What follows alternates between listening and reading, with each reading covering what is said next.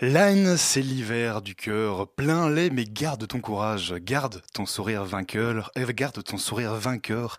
Bel arc-en-ciel sort de l'orage. Il est 19h, vous écoutez Radio Campus Paris. Il fait froid, mais heureusement, Victor Hugo est là. Bienvenue à tous dans la matinale. La matinale de 19h. Et ben, c'est une émission qui parle de société, de politique, euh... culture alternative. On va aussi parler de sport, euh, Et l'actualité en règle générale. On va peut-être parler des corbeilles à linge en osier d'Auvergne. Voilà, il y, aura, il y aura des invités. Des sociologues, des invités chercheurs. Les invités ne diront que des choses intelligentes. Ça va peut-être s'étriper un peu de temps en temps, mais... La matinale de 19h, du lundi au jeudi jusqu'à 20h sur Radio Campus Paris. Ce n'est pas un pic, c'est un cap et même c'est devenu une habitude. Depuis deux jours, l'île de France subit à nouveau un pic de pollution et on commence presque à s'y habituer. Mais oui, rappelez-vous, en décembre déjà, Paris était sous un épais brouillard de pollution. Alors que mettons en place des mesures fortes, certainement, il y a urgence. Le gouvernement l'a bien compris, la circulation alternée s'est terminée. Désormais, voici les vignettes. Et oui, cinq catégories de vignettes, euh, pour être précis, cinq donc. C'est une logique imparable. Hein. Avant, euh, avec des plaques paires et impaires, et eh bien 50% des voitures ne roulez pas. Avec les vignettes, si ce système est utilisé exclusivement, ce sera 15% puisque seules les voitures les plus polluantes seront interdites dans un premier temps. Alors sans compter que le système est complexe puisqu'il faut évaluer la pollution de chaque voiture, il faut aussi imprimer ces fameuses vignettes et oui, tout ça, ça prend du temps. En attendant, rouler, il n'y a rien à voir. Euh, alors à quand une limitation sérieuse de la voiture dans nos centres-villes? Car en attendant, les risques pour la santé et les risques pour l'environnement sont bien réels. Et en fait, les pics de pollution, euh, qui en parle parmi les candidats à la présidentielle. La matinale de 19h, le magazine de Radio Campus Paris. Bienvenue à tous dans la matinale. Les commerces inoccupés, les centres-villes vidés, les logements vacants. Euh, on en parle ce soir de ces villes de France qui se vident peu à peu avec Olivier Rasmont. Il est journaliste, blogueur et auteur de l'ouvrage Comment la France a tué ces villes. Et puis on parlera d'une association qui réunit migrants, réfugiés et parisiens autour de projets artistiques et culturels. Alors restez bien euh, connectés avec moi et François qui est en studio euh, ce soir, puisque comme le dit le générique, les invités ce soir ne diront que des choses intéressantes. Avec Versailles, Louis XIV avait déjà souhaité transporter Paris à la campagne. À proximité de ces jardins qu'il a voulu les plus beaux du monde, avec Paris II, son rêve est en train de se réaliser.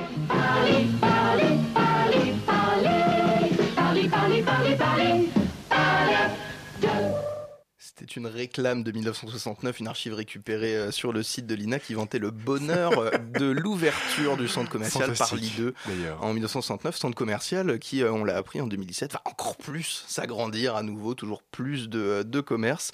Il y a un rapport du Sénat de, de 2005 qui cite que la France abrite la plus grande densité de surface commerciale d'Europe. Comment est-ce qu'on en est arrivé là? Bonsoir d'ailleurs Olivier. Et bonsoir. Bonsoir, oui. Euh, eh ben, comment on en est arrivé là? On a, on a, continué et on continue aujourd'hui encore à, bah, vous venez de le dire, euh, étendre des centres commerciaux existants, en créer des nouveaux, avec euh, des arguments euh, qui, sont, qui sont toujours les mêmes depuis 50 ans, qui est, euh, voilà, ça va créer de l'emploi, c'est bon pour le, la consommation, les gens vont être très heureux parce qu'on est très heureux quand on consomme, et puis en plus on peut se garer gratuitement sur le parking, et puis, et puis ça fait, voilà, ça, c'est l'époque moderne et cet argument-là continue de fonctionner. On, a maintenant de nouveaux, euh, euh de nouveaux arguments et de nouveaux euh, éléments de langage en fait des, grands distributeurs qui sont très organisés, hein, les, les, promoteurs des grands distributeurs qui expliquent de façon extrêmement précise sur leur site internet et sur leur plaquette qu'ils sont en train de créer à l'extérieur des villes des morceaux de ville, ils le disent comme ça, des nouveaux centres-villes, des centres de vie, des lieux de vie et on continue à le faire aujourd'hui. Et, euh, en fait, on a comme conséquence, d'abord des conséquences de société assez dramatiques, et puis l'autre conséquence qui est maintenant de plus en plus visible, c'est la mort des villes existantes. On est en train de créer des villes uniquement axées sur le commerce et on est en train de tuer les villes existantes qui sont axées pas seulement sur le commerce, mais sur la vie et sur l'activité. Mmh. Alors justement, on va en parler avec vous ce soir. Je vous recontextualise rapidement. Donc vous êtes journaliste, vous êtes euh, blogueur euh, également et vous êtes donc euh, l'auteur d'un ouvrage récent qui s'appelle Comment la France a tué ses villes. Alors en couverture de ce livre, on voit cette image assez terrible quand même d'une boulangerie vide avec sur la vitre un panneau à vendre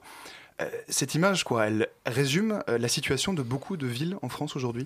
J'en ai plein des images comme ça. Comme ça, j'en ai choisi, j'en ai choisi une. C'est une boulangerie de Digne-les-Bains, mais il y en a plein d'autres. oui, en fait, c'est quelque chose qu'on connaît finalement assez peu à Paris. Ah oui, c'est ça. J'allais vous dire, les commerces vides, tout ça. Qu'on remarque où il y, en a, mais souvent c'est, ça, ça n'est pas lié à une, comment dire, il n'y a, pas de, a pas de dramatisation de la situation quand ça, quand ça arrive à Paris ou quand ça arrive dans les grandes villes non plus. Par contre, c'est quelque, quelque, chose qui est extrêmement connu dans toutes les villes moyennes, dans toutes les, les, petites villes de France. Euh, c'est, euh, euh, comment dire, un phénomène qui en fait touche plus de monde que, que, de gens qui habitent en Ile-de-France. C'est-à-dire qu'il y a entre, aujourd'hui entre un tiers et la moitié des, des, gens en France qui vivent dans ces villes qui sont touchées par, par la dévitalisation. Mmh. Et quand on parle de ça à Mulhouse ou à, ou à, Perpignan ou à Agen, tout le monde sait de quoi on parle. À mm. Paris, c'est beaucoup moins connu. vous citez ces villes, hein, euh, Calais, euh, Le Havre, Dunkerque, vous et vous décrivez les situations dans ces villes, des, vitres, des vitrines vides, des façades aveugles, des stores baissés, euh, partout dans le centre-ville. Comment est-ce qu'on en est arrivé là? Alors, c'est, dans le centre-ville, c'est vrai. On va à Saint-Brieuc, vous allez, vous allez à Saint-Brieuc, dans la rue commerçante de Saint-Brieuc on, est, on a vraiment une enfilade de vitrines vides. À Saint-Etienne, c'est la même chose, etc. Euh, alors, on en est arrivé là, ben, on vient de l'évoquer un peu avec, avec les, évidemment l'étalement euh, périphérique commercial. Et puis, d'une manière générale, l'étalement urbain, depuis 50 ans, on l'a fait dans la joie et la bonne humeur en, considérant que finalement, c'était la pente la plus douce, la chose la plus simple à faire. Euh, et quand aujourd'hui encore, on, accueille une entreprise dans une ville qui, se targue d'être très dynamique comme La Roche-sur-Yon ou, Rodez, eh ben, on, on, installe en dehors de la ville. Est en train, on continue aujourd'hui, quand on crée une gare TGV, on la met en dehors de la ville. Donc on continue à faire la ville en dehors de la ville. L'étalement urbain, il n'y a pas plus tard que ce matin, j'ai reçu un document du gouvernement qui s'alarme de l'étalement urbain en disant passons maintenant à l'action, luttons contre l'étalement urbain. Mais en fait, non, on continue, continue, on continue à le faire de manière massive euh, et, sans interruption depuis 50 ans. Mhm. François? Comment est-ce qu'on en arrive euh, à ça? Vous avez fait cette phrase dans votre livre qui retranscrit, je trouve assez bien, bah, toute, la, toute la thèse. La ville ressemble désormais à un donut ce biscuit qui comporte un trou au milieu. Euh, c'est quoi Qui sont les groupes, en gros, euh, les grands groupes euh, qui font pression? Est-ce qu'elles font pression sur les maires pour pouvoir, comme ça, s'installer en périphérie, toujours éloigner les, les, grands centres? Alors, tout le monde fait pression. Dès qu'une entreprise veut s'installer, elle dit Ah, il me faut absolument un, terrain en, extérieur, etc. Bon, et puis si je l'ai pas, et si je suis pas près de la requête, je suis pas content, etc. Et puis, pour ce qui concerne le commerce, c'est bien sûr les grands groupes de la distribution qu'on connaît bien. C'est Auchan, Carrefour, euh, Leclerc, Intermarché, euh, Super U, etc.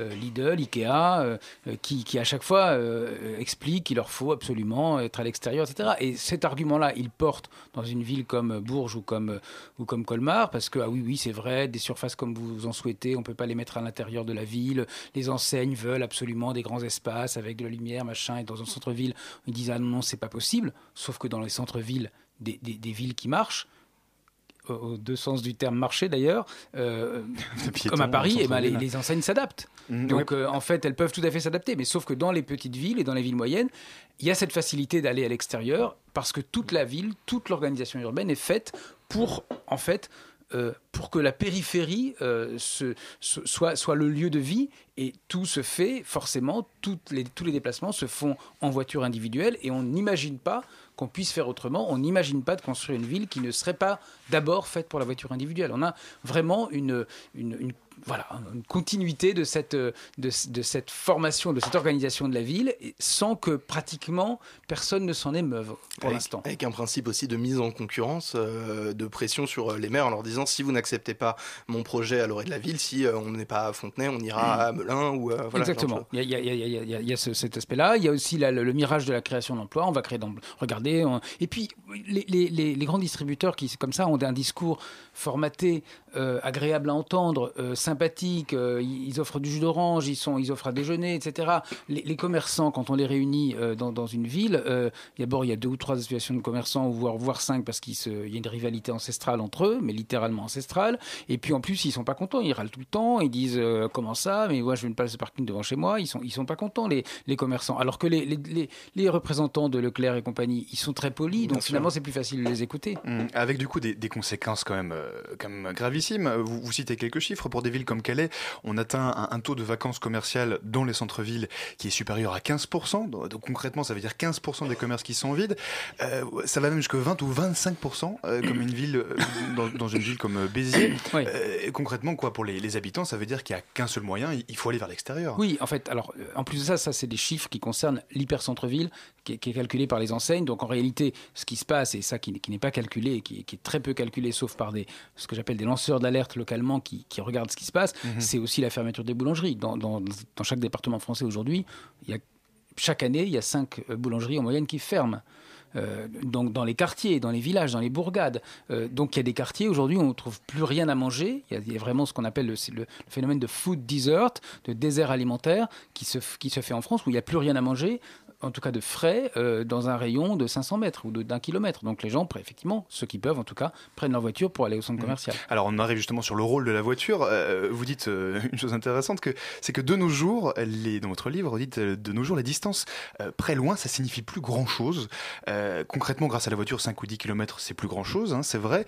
Mais pour vous, c'est pas une bonne chose. C'est quelque chose dont on a, on a, du mal à se rendre compte quand on est à Paris ou quand on est en Ile-de-France, au cœur de l'Île-de-France, parce que là, par contre, effectivement, 5 ou 10 kilomètres en c'est beaucoup parce qu'il y a mhm. éventuellement des embouteillages, il y, a, il y, a, plein de choses. Par contre, quand on est autour de, de, Montauban ou de, ou de Carcassonne, là, là on, traverse la ville sans, sans, difficulté en voiture et si on ne trouve pas le, la chose qu'on cherche, les petites épices qui, voilà, alors à, la, zone est, on va la trouver à la zone ouest et on traverse la ville à toute vitesse pour aller la chercher. Il n'y a pas de, il y a, pas d'obstacle en fait. D'ailleurs, la ville est faite comme ça et pour ça, avec l'assentiment généralement des, des, pouvoirs publics et puis aussi de, de pratiquement tout le monde. Et effectivement, aujourd'hui, quelqu'un qui vous dit je vais euh, faire mes courses à Marseille, est-ce que ça veut dire je vais rue Paradis euh, dans le 7e arrondissement me promener dans la rue piétonne et puis en faire un tour ensuite euh, sur le Vieux-Port ou est-ce que ça veut dire je vais à Plan de Campagne qui est la zone commerciale qui est entre Aix et Marseille? On ne sait pas. Mm. Quand un élu vous dit je vais créer tel commerce, telle, telle zone commerciale en entrée de ville, ça veut dire quoi?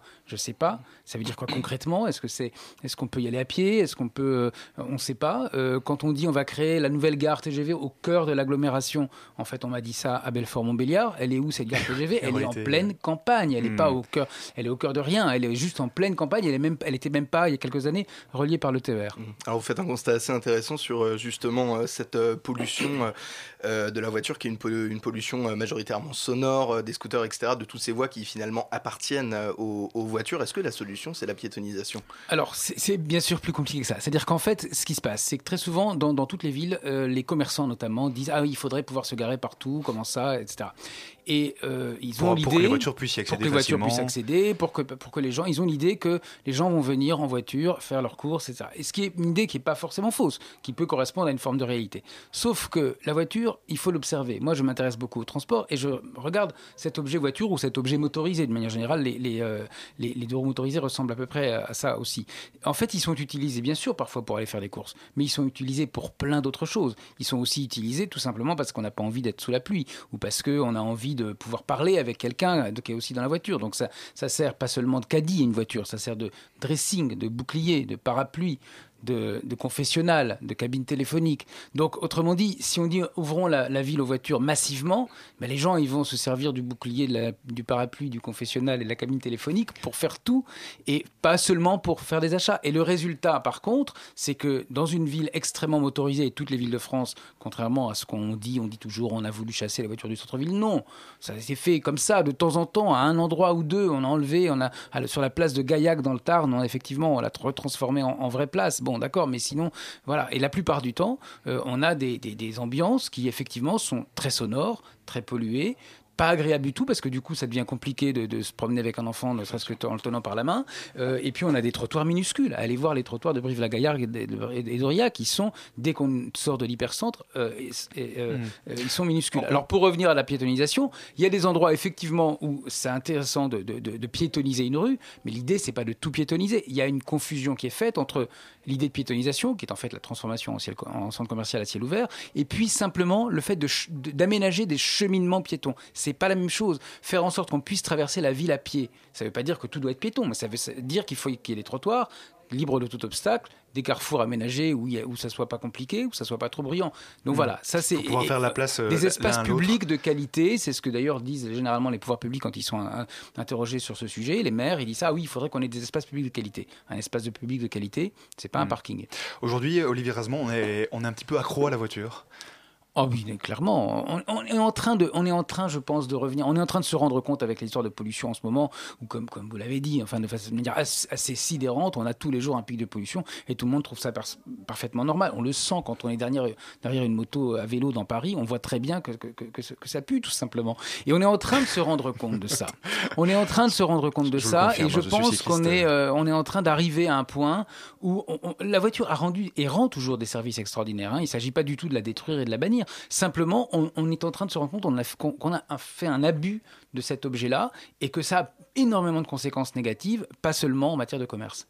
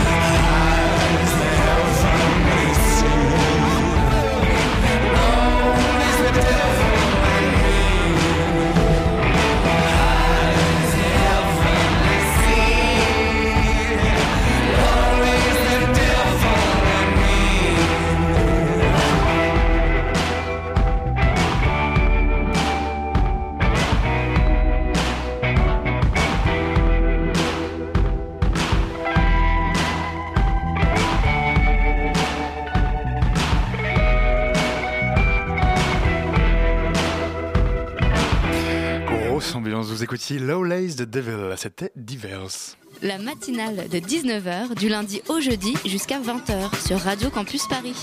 On est toujours en, on est toujours en compagnie d'Olivier Rasmont. On parle avec lui de la désertification des villes. Il est l'auteur de Comment la France a tué ses villes.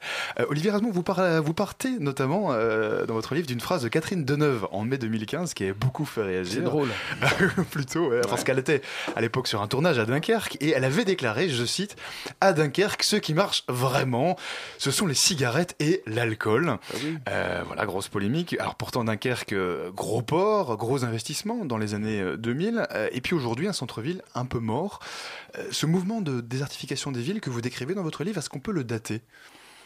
Alors, on, on peut le, on peut le, on a, on a commencé à le constater dans certaines villes euh, déjà dans les années 80, mais dans vraiment de manière aussi massive probablement depuis le début des années 2000. Ce qui est frappant, c'est que ça augmente, c'est-à-dire que le taux de vacances commerciales d'une part augmente, le taux de logement vide augmente, euh, l'appauvrissement de la population, parce que c'est pas seulement une histoire de commerce, hein, c'est aussi une question d'habitat, etc.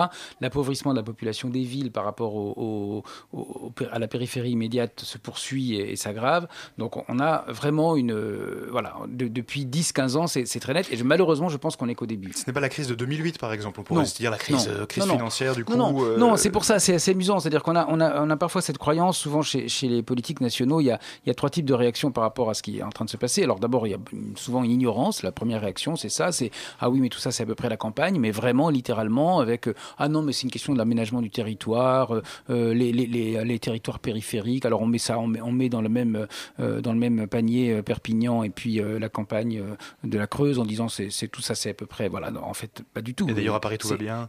oui, non, oui, alors aussi. Mais la deuxième chose, c'est ah oui, oui, il y a le FN. Bon, bah voilà, c'est très important. Donc, il faut surtout pas que tous ces ploucs votent FN. En gros, c'est ça que, qui, est dit à peu près comme, enfin, pas, pas, officiellement comme ça, mais enfin, ça veut dire ça. Et puis le troisième truc, c'est ah, tout va revenir avec la croissance et l'emploi. Vous inquiétez pas. Et donc, effectivement, il y a ce rapport à la crise des 2008. Non, c'est un phénomène beaucoup plus profond et plus grave et qu'il faut examiner de manière fine sur le territoire. C'est-à-dire qu'il y a une différence entre centre et quartier ancien et entre quartier ancien et périphérie, euh, c'est quelque chose qui se voit pratiquement à pied. C'est pas quelque chose qui se voit seulement avec des agrégats économiques et avec une carte sous les yeux. C'est en allant voir dans les villes qu'on constate le, phénomène. Mhm. Est-ce que la récente réforme des territoires, euh, elle a pardon utilisé euh, ces, ces, villes moyennes? Est-ce que ça fait partie de l'équation? Vous parlez de villes comme Caen, Amiens, Clermont-Ferrand et vous en parlez comme de villes détrônées.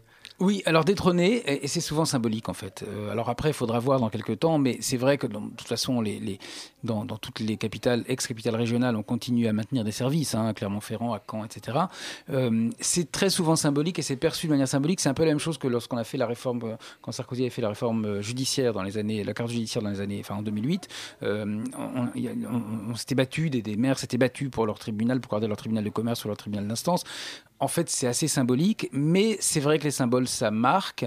Euh, moi, je pense que c'est bien de se battre pour le maintien du tribunal d'instance, mais s'ils pouvaient aussi se battre contre l'installation ou l'extension de nouveaux carrefours, je pense que ce serait euh, beaucoup plus efficace. Qui est-ce qui les paye, ces carrefours Qu'est-ce qui les paye? Qui est-ce qui euh, les construit ces carrefours Est-ce qu'il n'y a pas moyen d'avoir une C'est de la promotion immobilière qui continue, qui, qui, est soutenue par les banques, qui ne correspond pas à l'accroissement de la consommation. Il y a un accroissement de la consommation en France. Mmh. il n'y a pas, hein. d'appauvrissement quand même. non, il n'y a pas d'appauvrissement. Il y a, un, accroissement de la, pardon, de la consommation de 1%, 1,3% selon les années. Mais, mais on construit beaucoup, beaucoup plus de nouveaux centres commerciaux. Donc ça ne correspond pas. Donc c'est très souvent des projets immobiliers. Un jour, probablement, il y aura une bulle, mais on est, euh, on est dans la continuation. Et aujourd'hui, les, enseignes, les, les, André, euh, Zara, euh, Flunch, machin, etc., ne, ne, supportent plus cette situation. Commence à dire, Jeff de Bruges et compagnie disent, attendez, arrêtez de construire des nouveaux centres commerciaux parce que nous, on n'arrive plus à suivre. Donc il commence à y avoir vraiment une prise de conscience un peu, un peu globale. Mhm. Alors vous y allez assez fort, notamment vis-à-vis -vis des politiques. Vous parlez d'une vision politique à court terme. Euh, vous parlez même d'un manque de responsabilité.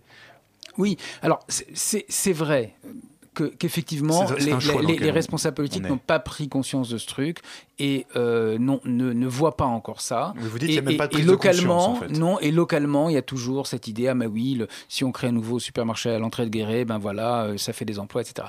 Mais il y a aussi tout simplement une forme d'ignorance, c'est-à-dire que euh, la population non plus non plus n'a pas pris conscience. Il n'y a pas vraiment de, euh, on est on est encore dans la, moi ce que j'appelle la pente la plus douce, c'est-à-dire vraiment le l'idée que ben oui c'est comme ça qu'on c'est comme ça qu'on va s'en sortir, on va on va on va on va créer des emplois comme ça voilà et c'est tout. Il n'y a pas du tout de réflexion sur sur le long terme en fait. Mhm. Vous dites vous, vous, évoquez même le fait dans une interview qu'aucun candidat à la présidentielle n'évoque ce sujet par ailleurs. Le seul qui l'a fait c'est Montebourg un peu en disant en parlant de la France périphérique en fait en, opposant euh, les métropoles qui seraient toutes évidemment très riches et, euh, euh, voilà et, les, et, le reste, sans préciser d'ailleurs ce qu'était ce reste, qui serait déshérité. Et je pense qu'il fait une erreur d'analyse parce que je pense que c'est beaucoup plus là encore fin que simplement métropole. Et si la boulangerie d'Agen ferme, c'est pas la faute de Bordeaux. C'est parce mhm. qu'il y a à Valence d'Agen une zone commerciale où on vend du pain.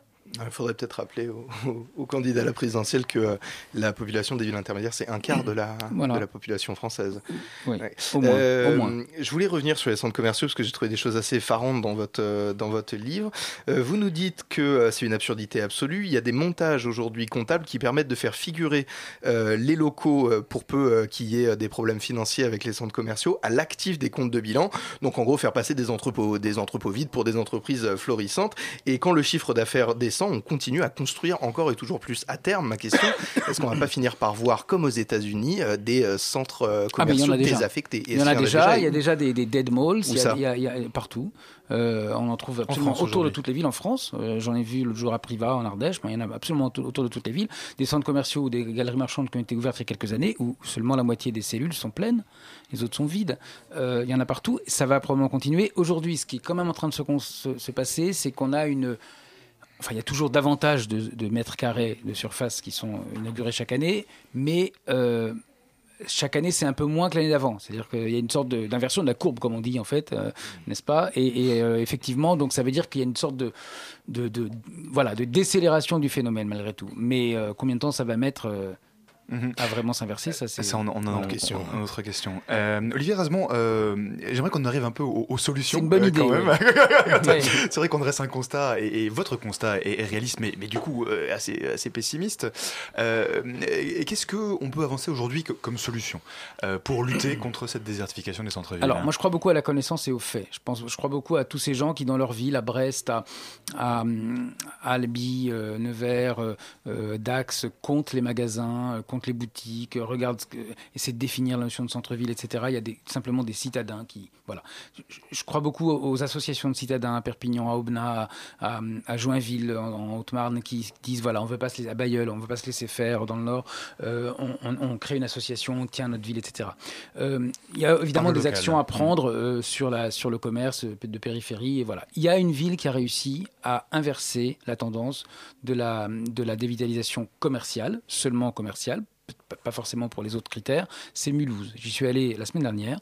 J'ai rencontré le manager de centre-ville et il m'a expliqué qu'effectivement, ils avaient réussi en, euh, en, fait, à rendre des lettres de noblesse à la ville, à, la, à la rendre plus agréable, à attirer des enseignes, mais pas seulement des enseignes, aussi des magasins indépendants, en rendant la ville en, en, faisant, alors ça dépend, en piétonisant à certains endroits, à d'autres endroits en élargissant simplement les trottoirs, en, en, recréant, en travaillant à la fois sur le stationnement aussi de manière assez simple, c'est-à-dire en disant en fait aux, aux, personnes qui viennent en voiture, ben vous avez des euh, vous avez des parkings, tous ces parkings sont tous au même prix partout, c'est pas un truc compliqué où on doit se poser la question euh, euh, lequel est le moins cher machin machin. Il y a des, le diable est dans les détails. là c'est pas à Mulhouse, c'est à Strasbourg. Désolé, les exemples sont alsaciens, mais mhm. c'est vrai que en Alsace la vitre, là, ça réagit assez bien. voilà.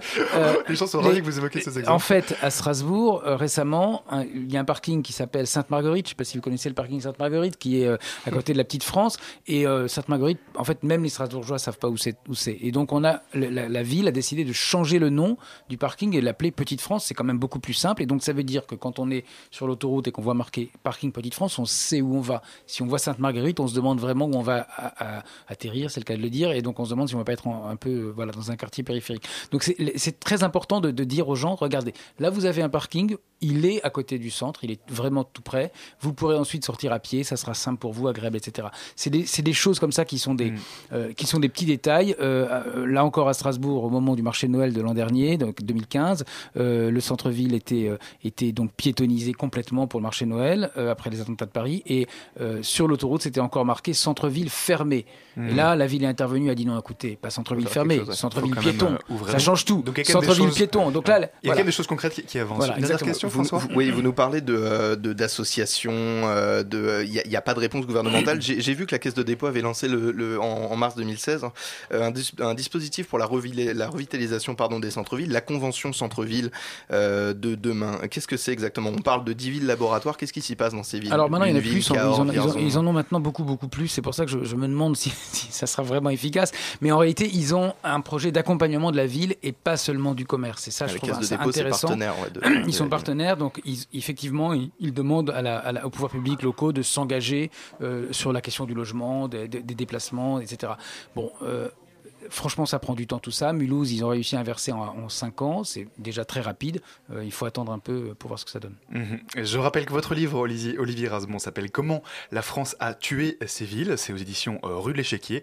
Et c'est un livre passionnant. Merci beaucoup d'être venu nous en parler Merci ce soir. à vous deux. Merci.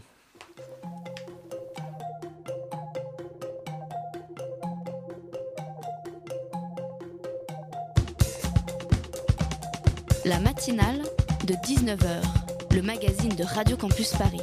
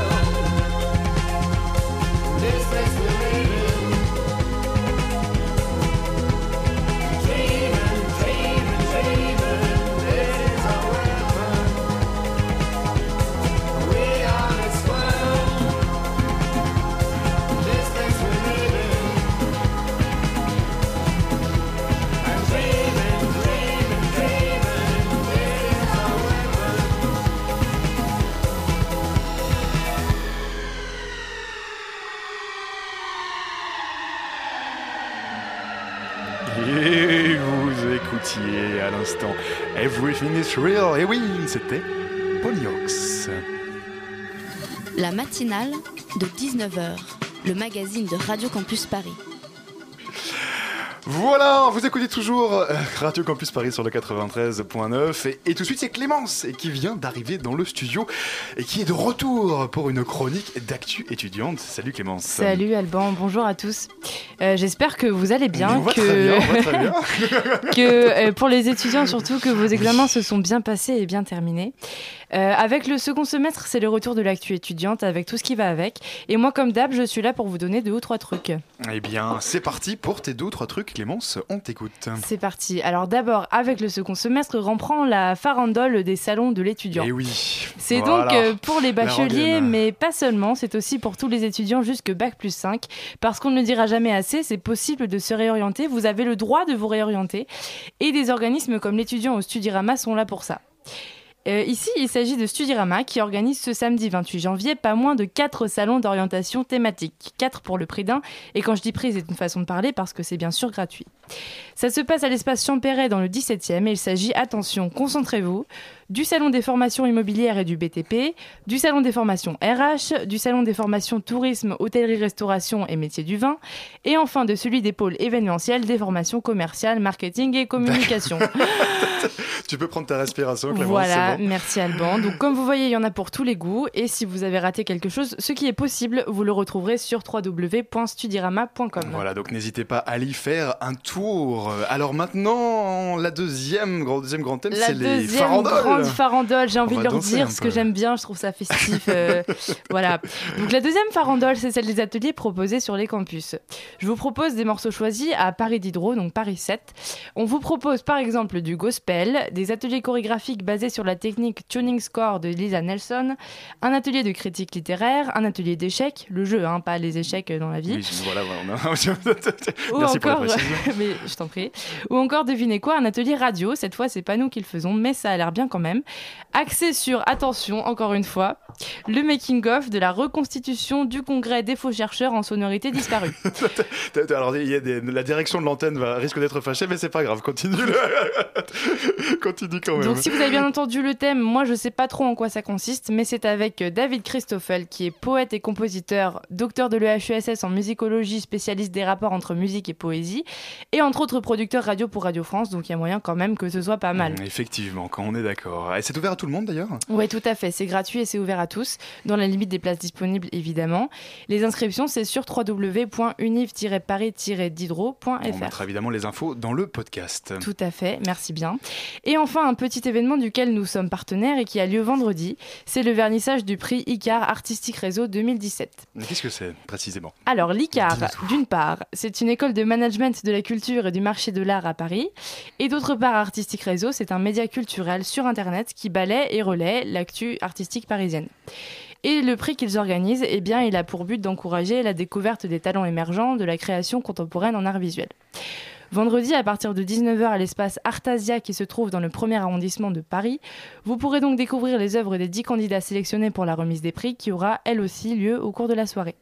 L'expo collective durera encore quelques jours, donc même si vous n'êtes pas dispo vendredi, n'hésitez pas à aller faire un tour dans le week-end. Mmh, magnifique. Pour retrouver ces infos, on les mettra On les mettra soit sur Facebook, sur www.radiocampusparis.org, dans l'onglet Actu étudiante, tout ça comme d'habitude. Voilà, sur les internets. Eh bien, merci beaucoup Clémence. Merci, à la semaine prochaine. Pour plus euh, d'actu et d'infos étudiantes.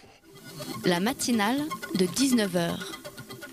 Et à présent, on va parler d'Artestan. Il s'agit d'un espace artistique, mais aussi, surtout, euh, d'un lieu euh, de rencontre. On reçoit ce soir, pour en parler, euh, Christophe Cadiou et Mohamed Imanou Fouladi, qui sont respectivement trésoriers et présidents de l'association. Bonsoir à vous. Bonsoir. Avec moi également en studio Margot de la rédaction de Radio Campus Paris. Bonsoir Margot. Bonsoir Alban.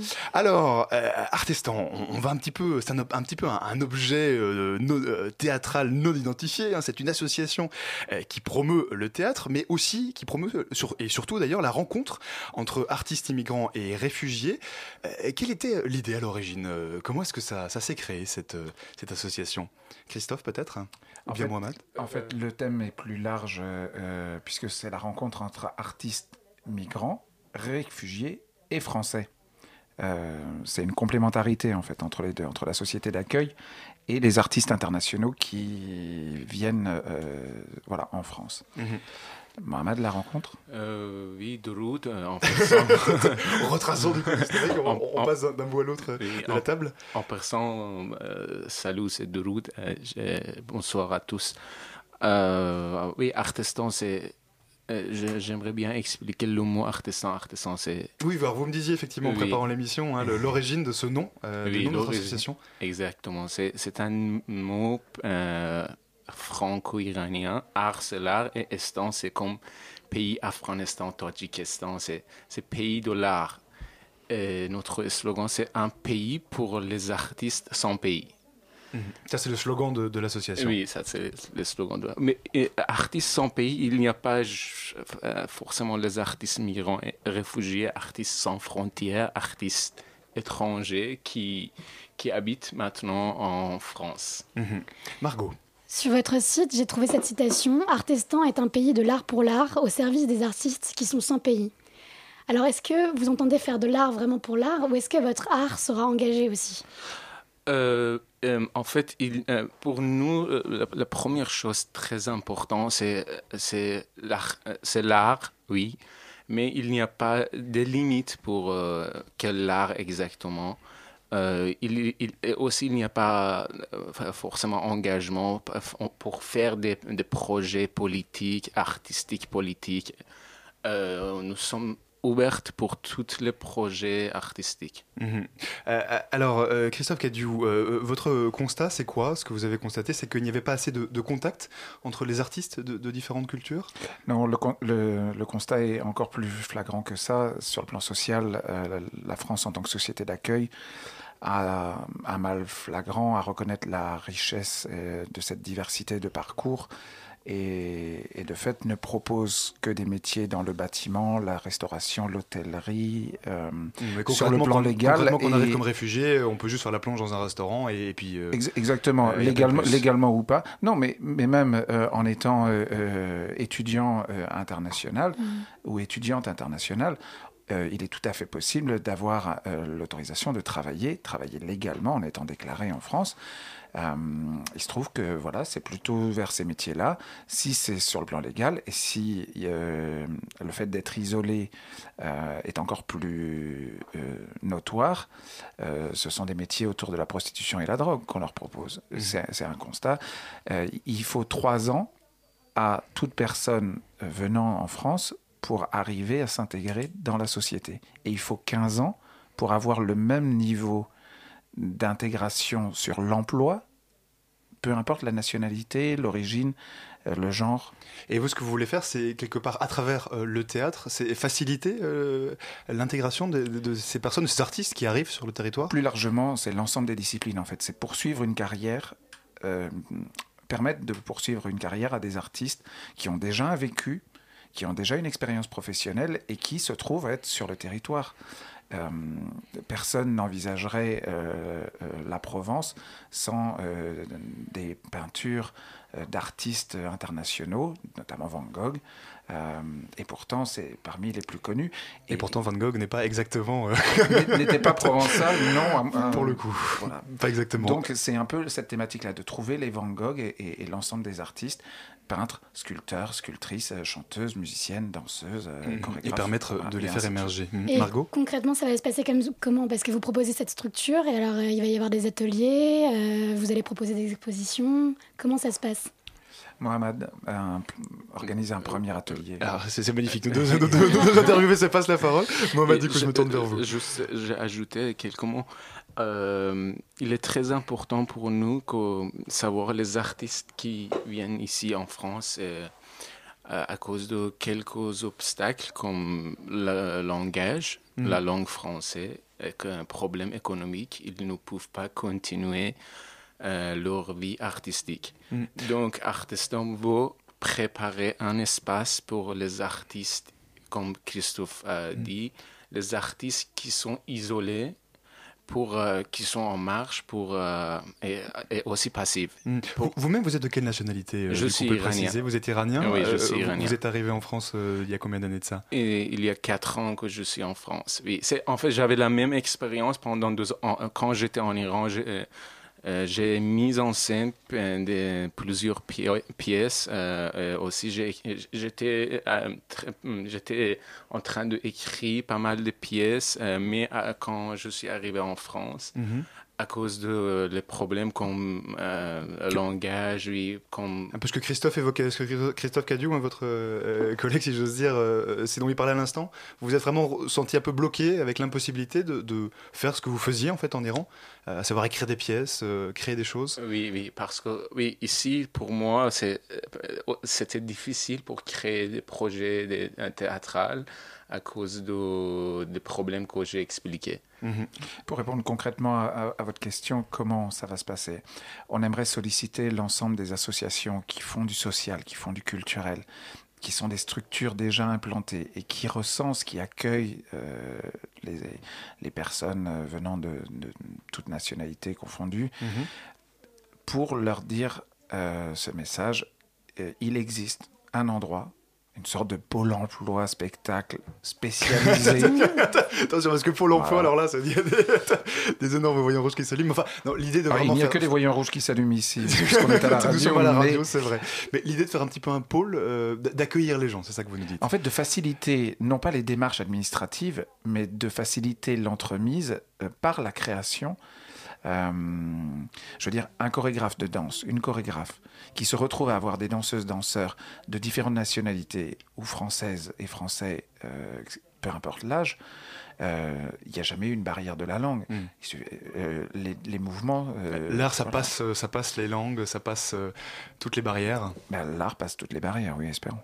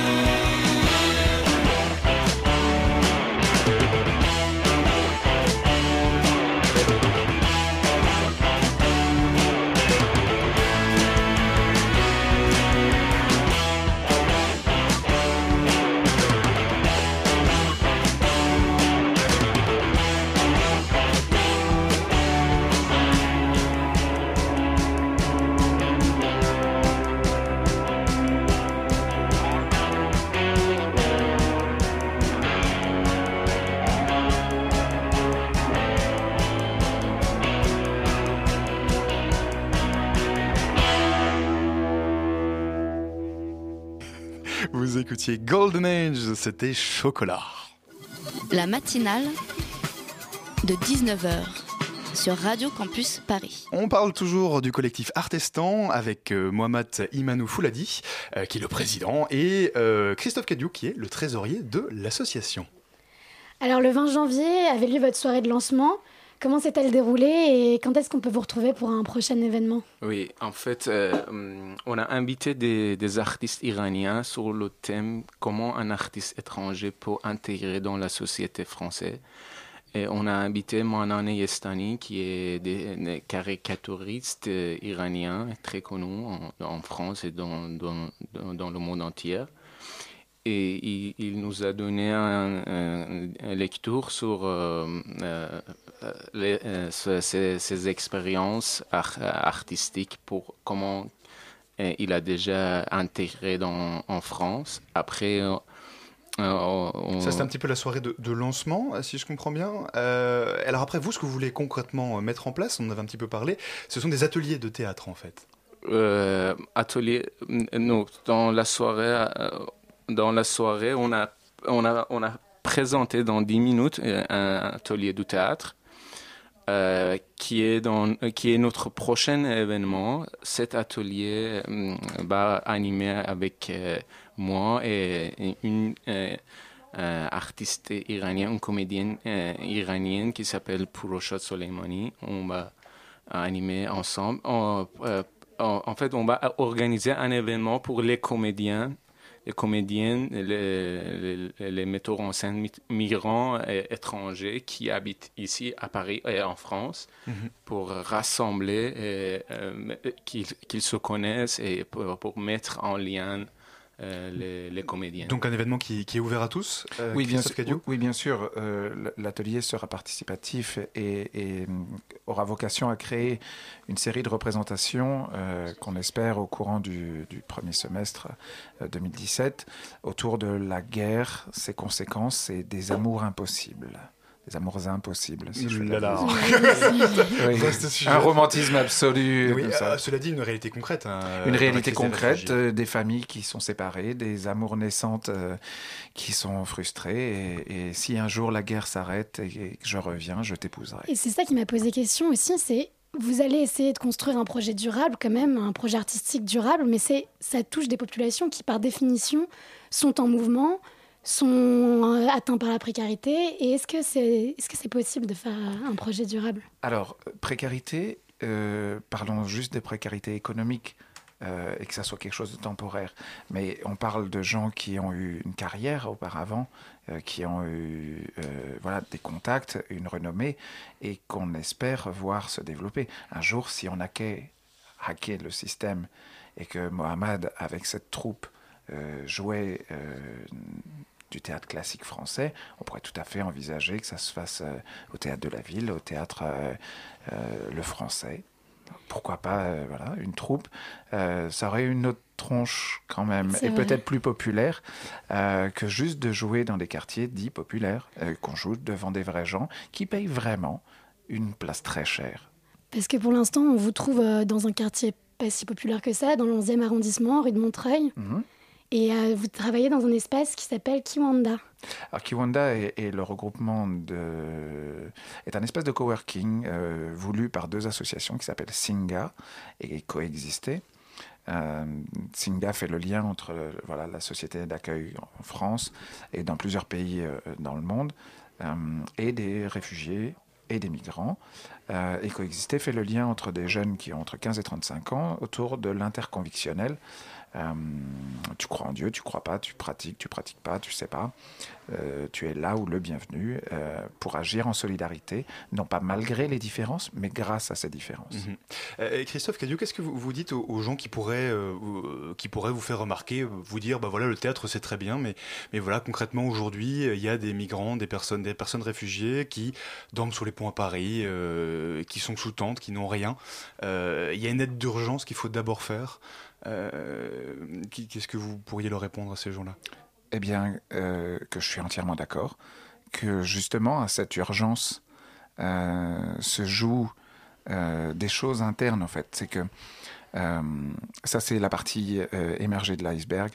Et, et, je ne la nie pas, il y a des associations qui sont là pour faire le travail très clairement et qui agissent au quotidien malgré les difficultés euh, très fortes. Euh, et, ce soir encore, des gens vont dormir dehors, peut-être mourir dehors.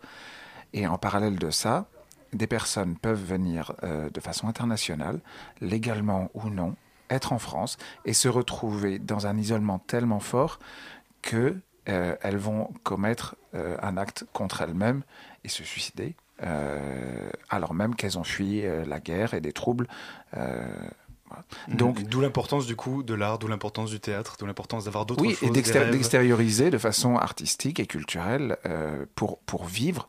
Euh, voilà, il y a une urgence, une attente, une impatience à avoir des projets de vie aussi se concrétiser mm-hmm. ici dont des projets artistiques. Je rappelle votre euh, collectif, votre association s'appelle donc euh, Artestan.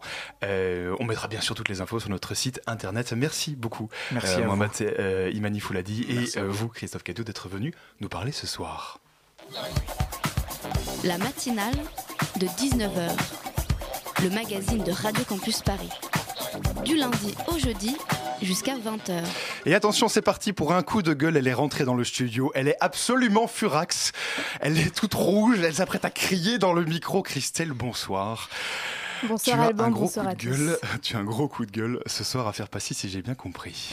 Effecti- effectivement, vous savez Alban, s'il y a bien une chose que je déteste, ce sont les publicités réductrices qui, sous couvert d'humour, revendiquent la dominance d'un genre. Surtout lorsqu'elles sont visibles par des milliers de gens chaque jour sans que ça ne choque personne.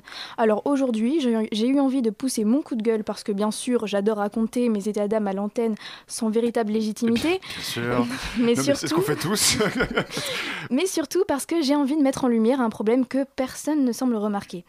Alban, est-ce que ça vous dit quelque chose si je vous parle de la nouvelle campagne de publicité du site de rencontre Adopte un mec affichée dans les métros depuis plusieurs semaines? Mm, Alors j'ai vaguement vu euh, certaines publicités. Alors les publicités d'Adopte un mec en fait ont le don de, de m'énerver euh, remarquablement. Mais je pense que c'est on, on voit différentes, euh, on voit un homme qu'on peut habiller de différentes façons. Exactement, voilà. Pour ceux qui ne l'auraient pas encore aperçu, on y voit le dessin d'un homme en sous-vêtements qui attend tel une poupée que vous choisissez son visage, ses vêtements et ses accessoires parmi plusieurs propositions, avec comme slogan à côté adopteunmec.com une infinité de bah, possibilités. c'est magnifique le monde moderne quand on y pense. Alors oui, bon, Adopte un mec, c'est pas un site qui a vu le jour hier. Son concept particulier a déjà fait polémique par le passé. Mhm, oui, si on rappelle un peu son, son contexte historique, d'où ça vient? Euh, on le- c'est un site de rencontre, c'est ça Exactement, en fait, on le sait sur ce site de rencontre, les femmes viennent littéralement faire leurs courses en fait. Les hommes ne sont plus de simples prétendants, ce sont de véritables produits de consommation que l'on rajoute dans son panier de courses virtuel. Voilà, messieurs, sachez-le, vous êtes un produit de consommation. Voilà, donc c'est marrant ou c'est révoltant, ça, ça dépend de chacun. Pour moi, c'est déjà une blague de pas très bon goût. Mais bon, si les hommes y trouvent leur compte, alors soit.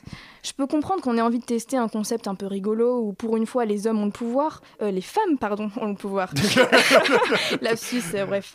Mais il faut savoir arrêter la blague au bon moment et ne pas pousser trop loin. Et pousser trop loin, c'est précisément ce que fait cette nouvelle campagne de pub largement diffusée dans les transports en commun. Hum, Ceci dit, Christelle, on peut aussi la prendre au, au second degré, euh, cette publicité. Oui, mais c'est bien ça le problème. À force de trop en rire, on passe à côté d'une réalité qui, elle, elle est bien présente. Pourquoi en 2016 on est capable de dénoncer les publicités qui dénigrent les femmes, mais beaucoup moins quand les hommes sont mis à mal Je repense à ces affiches publicitaires diffusées dans le métro à Londres qui avaient fait polémique en 2015. En gros, elles mettaient en avant le corps d'une jeune femme aux proportions complètement inatteignables et irréalistes, avec le slogan un peu discriminant Are you beach body ready? Traduction approximative. Est-ce que votre Magnifique. corps est prêt pour la plage? Fantastique. Si finalement l'affiche n'a pas été considérée comme offensante par les autorités britanniques, de nombreux londoniens se sont tout de même mobilisés pour protester. Et la question que je me pose à présent, c'est est-ce qu'on se serait autant indigné si on avait affiché les six-packs d'un mec avec comme slogan Est-ce que vos pecs sont prêts pour la plage? Hum, oui, alors attends, Christelle, euh, pour que je comprenne bien, ce qui te gêne euh, au final, c'est cette différence de prise en compte entre les hommes d'un côté et les femmes de l'autre? Fait, il y a plusieurs choses qui me dérangent. Premièrement, on devrait s'indigner de toutes les publicités qui prennent les humains pour des objets, que cela vise les hommes ou les femmes. Et deuxièmement, je trouve un peu dommage le fait que les principaux concernés, donc l'agente masculine, ne semblent pas trop prendre euh, au sérieux le problème. Après tout, être pris pour une poupée qu'on habille à sa convenance, on va dire oui, où est le problème? Mais attention à ne pas vous faire prendre à votre propre jeu. En acceptant d'être un produit un peu jetable et modulable, vous acceptez que les filles commencent réellement à vous prendre pour des poupées qu'elles jettent dès que vous ne rentrez pas dans les habits qu'elles ont projetés sur vous. Euh, combien de mes amis ont sweepé un mec sur Tinder juste parce qu'il n'avait pas assez de barbe, il avait trop de cheveux, parce qu'il habitait 3 km de trop? Oui, donc je rappelle que sweeper, hein, ça, bah, ça, signifie, ça signifie passer d'un profil à un autre sur Tinder. Voilà, et plus que de prendre en fait les hommes pour des objets, cette publicité pousse à consommer l'amour d'une façon que je ne cautionne pas. Vous avez un peu de bidou, un grain de beauté un peu trop proéminent, allez hop au suivant. Est-ce qu'on a vraiment envie de, vivre dans un monde où on ne cherche pas l'amour, mais on le sélectionne avec sa liste de courses à la main, parmi une infinité de possibilités, comme le dit si bien Adopte un mec? On vaut mieux que ça quand même. Bon, sur ces, be- sur ces belles paroles pleines d'optimistes, je vous dis à bientôt pour un nouveau coup de Eh ben, gueule. merci Christelle, voilà une bonne source de réflexion. Voilà, c'est déjà terminé pour l'émission d'aujourd'hui. Euh, tout de suite, restez bien connectés sur le 93.9 puisque, puisque, puisque c'est, c'est, c'est qui arrive. Je vous le laisse en, je vous le donne en Mais mille. c'est le placard, voilà. on est ravis de revenir oui. pour 2017, on est trop contents. Bah, trop magnifique, contents. bonne année d'ailleurs. Et très bonne Alors année de quoi vous allez parler ce soir Ce soir, on parle santé des LGBT, l'accès aux soins. Est-ce qu'il y a une différence? Est-ce que le rapport aux médecins change Comment faire son coming out Et pour en parler, on a Coraline Delebar qui est sexologue et qui travaille au kiosque InfoSida et Guillaume Potra qui fait une thèse justement sur cette question du rapport des patients gays à leurs médecins traitants. Voilà tout, restez bien avec nous. On est là dans quoi? Une minute Même pas. Exactement. Allez, restez avec nous. Merci à Michael qui est à la réalisation ce soir, à Marion et Elsa euh, pour la préparation de l'émission. Euh, sur Facebook, c'est la matinale de 19h. Nous on se retrouve demain. Vive la radio.